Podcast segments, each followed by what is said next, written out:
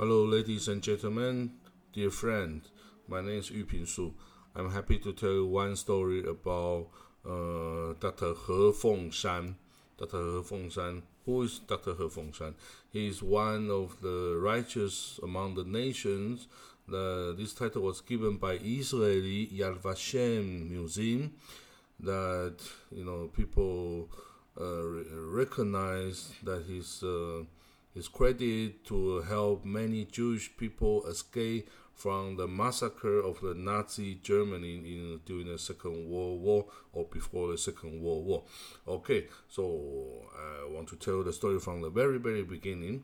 You know why you know the why the Jewish people, um, two thousand years ago, they were expelled by the Roman you know, from the Holy Land they they live. It's uh, today's uh, Israel then, and they uh, sep- uh, they separate themselves and they live in exile to different country, different society, and different corner of the world. In uh, 1007 first uh, A, uh, AD, the first crusader you know what happened to the crusader you know those uh, uh, noble people or even the farmer from the france from the british or from the western europe they they try to save the holy land you mean jerusalem the holy city from the invader uh, of islam uh, the invader actually is a Seljuk Turkish Empire. If you read my history, you know of the nomad people, it's a Seljuk Turkish Empire who who uh, actually is a sultanate. You know, Seljuk Turkish Sultanate uh, invade you know the Jerusalem and uh, took the Jerusalem from the Fatima dynasty of the Arab you know empire and they did some massacre, they robbed, they killed, you know, in the Jerusalem holy city. So the the Vatican, the Vatican uh, Pope that time called for the first Crusader, and you know those people from the Western uh, Western uh, Europe, before they depart for the journey to Jerusalem, they are very excited. They want to kill you know, the people, the Islam. They want to kill. Okay, they want to kill those pagan. Pagan means the people who have the different religions.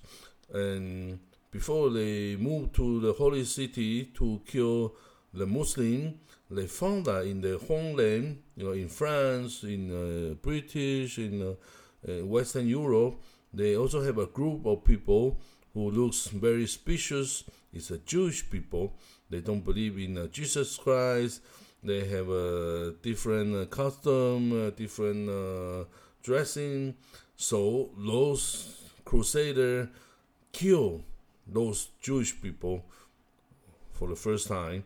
They believe it's the first day of the the religious uh, uh, holy war so this is the first time that uh, the Jewish people has been massacred by the actually it's a Christian.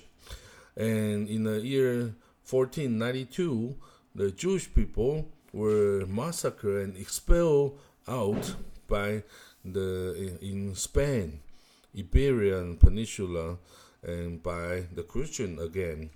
And in the Russian Empire, there were many times been a massacre.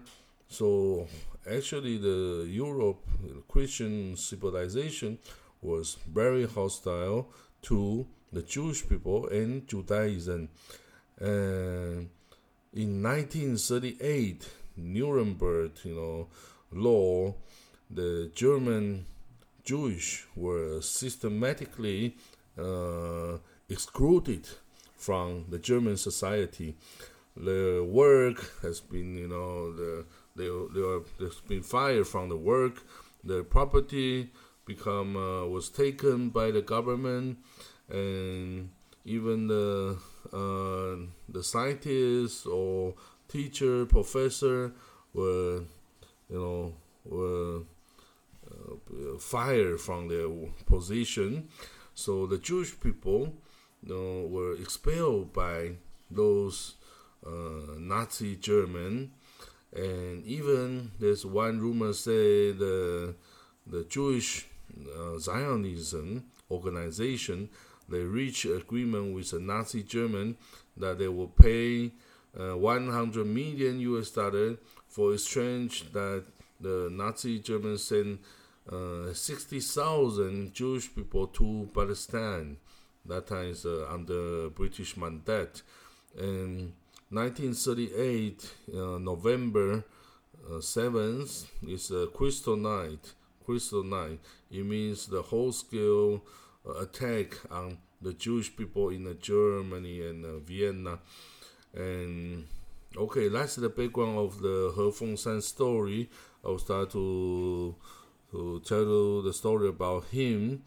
Uh, he Fengshan, this person, he was uh, elite, you know, from China. He was born in uh, 1901. 1901 in uh, China, in Hunan provinces. He got his uh, bachelor degree in Changsha Yali University and he got his uh, master degree of economics in America's Yale University. And in 1932, he got his uh, BA PhD of uh, political economy in uh, uh, Germany's Munich University. And in 1935, he entered China, uh, China's foreign ministry you know, that time China was controlled by Republic of China, is the current Taiwanese you know, government, and that time in uh, 1935, he he has been posted to the China's embassy in Turkey and become the second secretary, and in the next uh, in uh, two years later, in 1937 June, he became the first secretary in the embassy to Vienna, Austria. And one more year, he became the consul general of uh, the the uh, head of the consul general in uh, uh Vienna because that time Vienna was uh, Austria has been acquired by Nazi Germany, become part of the Nazi Germany. So you cannot keep an embassy in the place or you become a consul general. So after the the chaos, and he went back to China and to United States, and he became uh, ambassador to Egypt in uh, after the Second World War in uh, 1947. Become ambassador to Egypt, and then become ambassador to Mexico in 1958 and become ambassador to Bolivia in 1968 and finally the ambassador to Colombia in 1970 and that time it became Taiwan because the Republic of China moved to Taiwan already in 1949 okay? So in when he was in uh, Vienna in 1978 79 he large scale issued 2000 to 5000 visa to the Austrian Jew who wished to travel abroad to escape from the massacre of the Nazi and many people got this uh, visa and traveled to Shanghai or Palestine.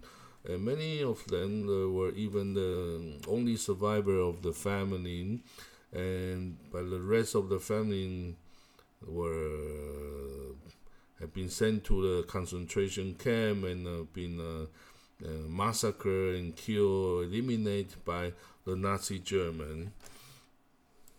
And during his stay in uh, Vienna, okay, according to a book written by him, is a biography. of He Fengshan. It's a 40 years of my uh, diplomatic career. Okay, this book says when he served in the Consul General in Vienna, he was the Consul General, and he got the instruction from the China's uh, foreign ministry. This China is the Republic of China. It's not communist, you know, People's Republic of China. That time, before the 1949, the China means Republic of China, which the government, this government still exists in uh, in Taiwan, in Taipei. Okay, so he, uh, He Fengshan, he was the he was a diplomat of the uh, Republic of China. Oh, okay, not the people of Republic of China. You need to distinguish these two. He got the instruction from the foreign ministry. He said, if there's any you know Jewish people ask for the visa, you don't refuse him. Just give him the visa.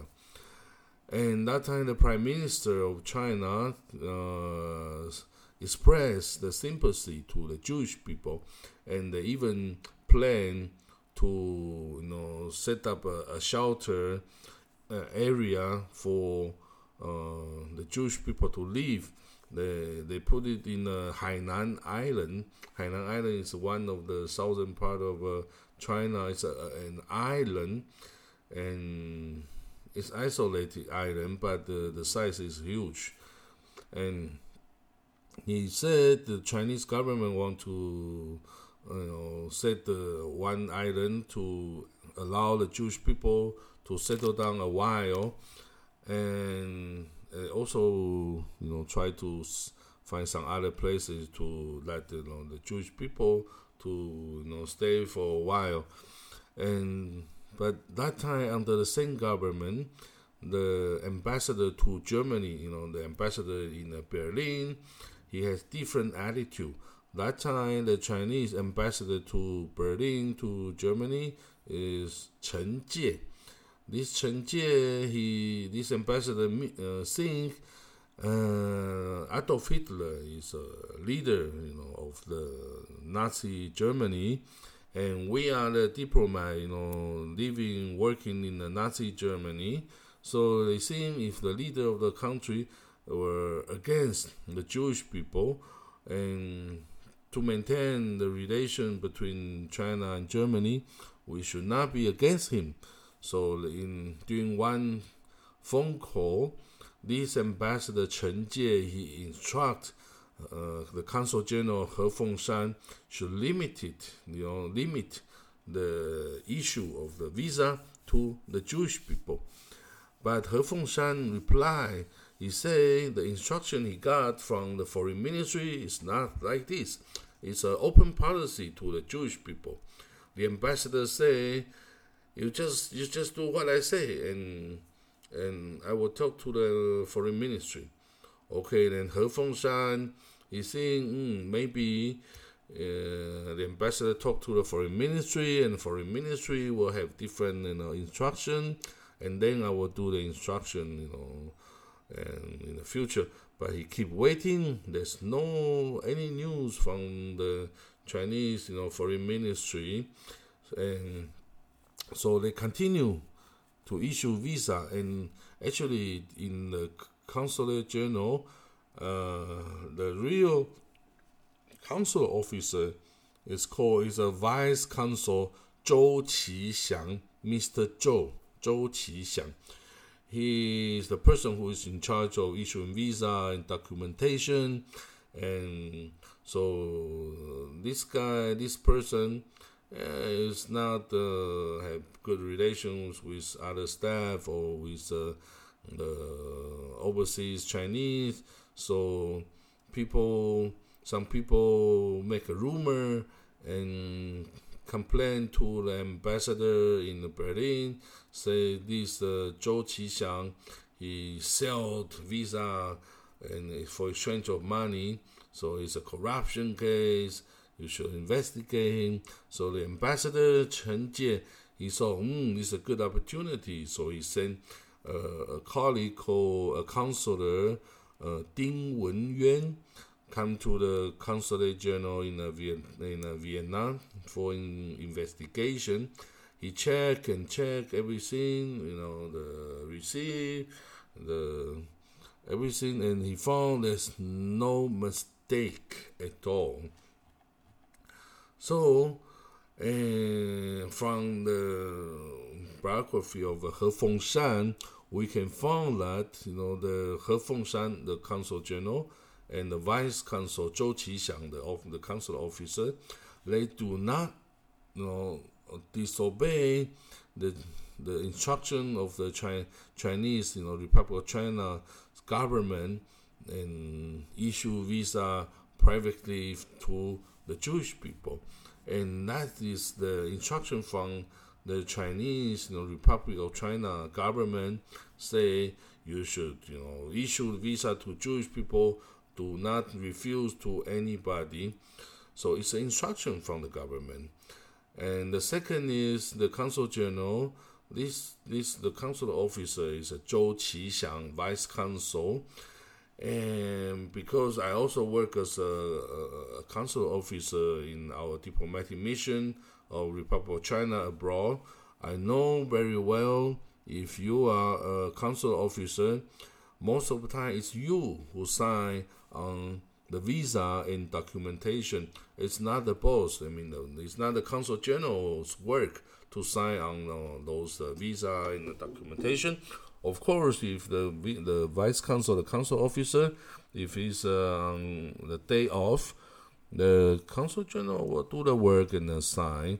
So we see the proof that many you know issue those visa issued by the consul general of Vienna they have we can see two signature. One is from Zhou Qixiang, the vice consul, and another is from He Fengshan, him, the, the consul general himself. So they have two people's signature on those visa, and and uh, another thing is, you know, the Israeli government, he the Israeli government give the title righteous of the among the nation to He Fengshan but they didn't know there's a, a person called Zhou Qixiang, the vice consul, who also issue many, many visa. You can issue even, you know, if we think logically, he should even eh, issue more, much more visa to the Jewish people in the Austrian than He Fengshan because it's his work.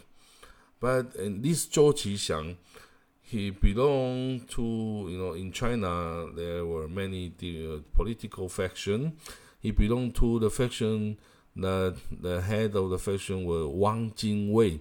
It's a faction that you know call for uh, conciliation, you know, to to ne- negotiation with Japanese to avoid the war. So this uh, at the end people say this faction were betrayal to the country, so they will all disappear at the end. So these people, Zhou Qixiang, after he's dismissed from the Consul general, he went back to China and he disappeared. Nobody knows who is uh, where these people go, and uh, we cannot find this person. But if we can find this person, really, the Yad Vashem should should should issue another title, you know, righteous among the nation to these people, Zhou Qixiang, because he was the one who signature who signed on most of the visa issued to the Austrian Jew. So okay, the continue the story, and this uh, uh, He Fengshan oh, He Fengshan oh, when He Fengshan and Zhou Qixiang they issued the visa to the Jewish Austrian Jew, all the Austrian Jew can apply to travel abroad. You know, they apply to the Nazi authority to travel abroad, and the Nazi will allow them to go.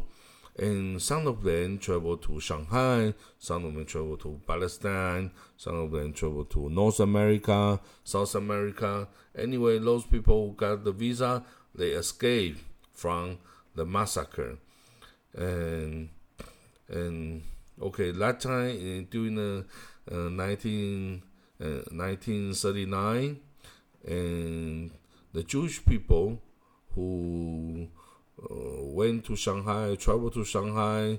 Uh, the population uh, reached like uh, 15,000 15,000 Jewish people, and they all live in uh, Shanghai because uh, that time Chinese government want to move them to Yunnan provinces or to Hainan provinces.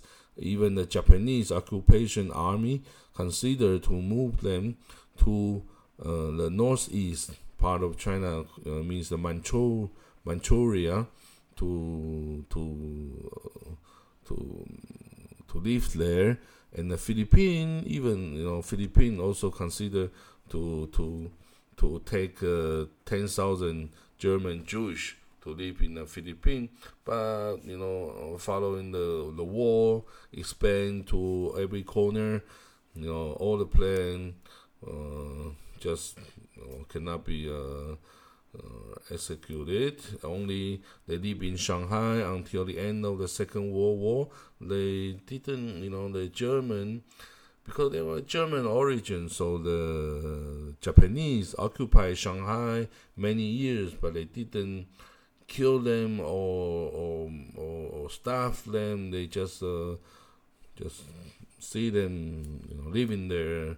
Didn't you know torch them or something. But you know, after the Second World War, they all escaped. You know, they moved to Palestine. They moved to North America.